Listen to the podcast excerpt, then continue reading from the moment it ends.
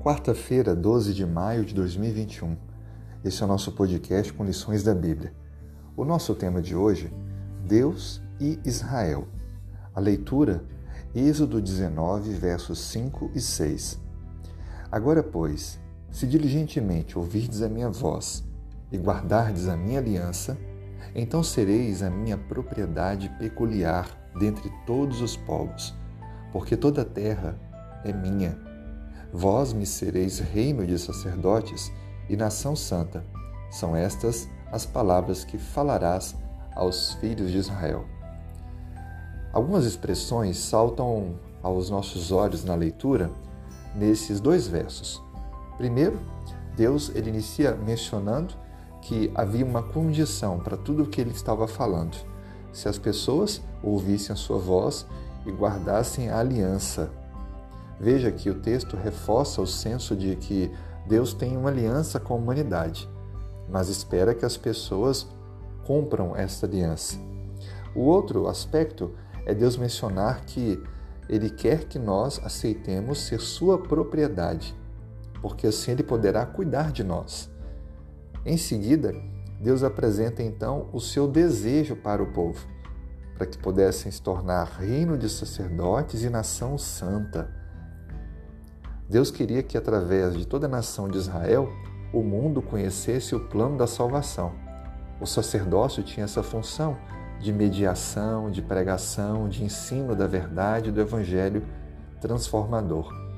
E a nação santa reflete que Deus queria que, através de todas as famílias, do menor ao maior, fossem totalmente fiéis, obedientes, com uma vida irrepreensível que pudessem assim atrair as pessoas. Agora, como nós podemos entender o aspecto de obediência e ao mesmo tempo da graça? A salvação é pela graça, mediante a fé. Mas por que se destaca a obediência?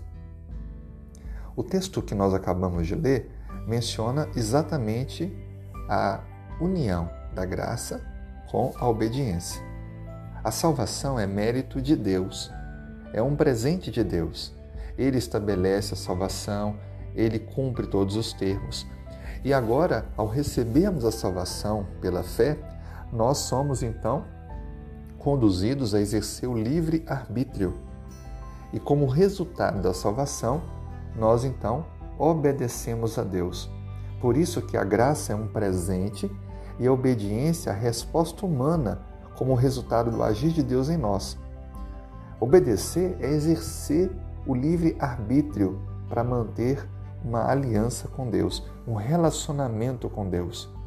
Desta forma, nós não estamos fazendo nada para nos salvar, mas apenas estamos confirmando a salvação que nos foi oferecida. Esse relacionamento com Deus vai então nos levar a um crescimento espiritual que vai influenciar as pessoas que estão ao nosso redor. Por isso que Deus quer, através da nossa vida, alcançar outras pessoas. Deus e Israel, Deus e você. É assim que Ele quer estar conosco, num relacionamento íntimo e pessoal. Aceite Cristo em sua vida e permita que a aliança que Deus oferece a você seja confirmada a cada dia pela sua fé e obediência. Que Deus te abençoe.